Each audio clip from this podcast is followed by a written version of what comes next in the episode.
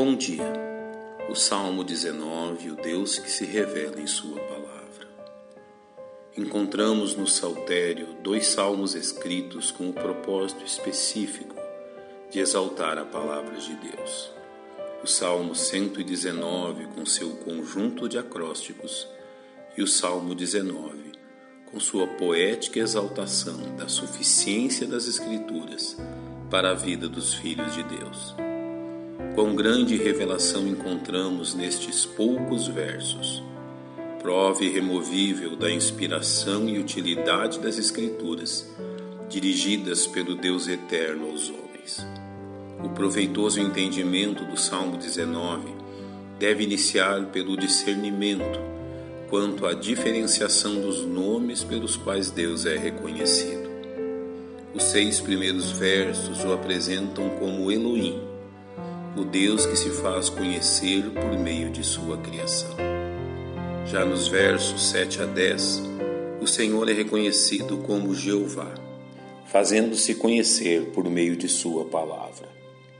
Que grande banquete esse salmo coloca diante de nossa alma. A revelação de Elohim é o assunto da primeira parte deste salmo. Os céus declaram a glória de Deus e o firmamento anuncia a obra das suas mãos. É interessante reconhecer que o apóstolo Paulo lançou mão desta mesma verdade ao iniciar a apresentação do Evangelho aos crentes em Roma, porque as suas coisas invisíveis, desde a criação do mundo, tanto seu eterno poder como a sua divindade, se entendem e claramente se veem pelas coisas que estão criadas. Deus revela-se em sua criação de uma forma majestosa, a fim de que todo ser humano reconheça. Um dia faz declaração a outro dia, e uma noite mostra sabedoria a outra noite. Não há linguagem nem fala, onde não se ouça sua voz.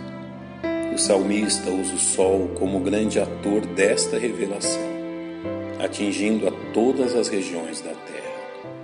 A sua linha se estende por toda a terra e as suas palavras até o fim do mundo.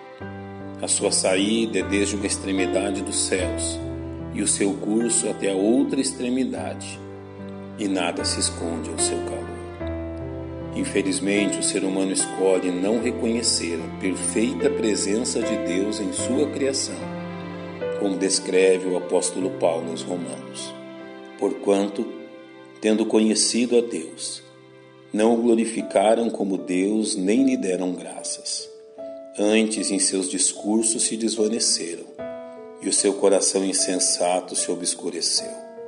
Dizendo-se sábios, tornaram-se loucos.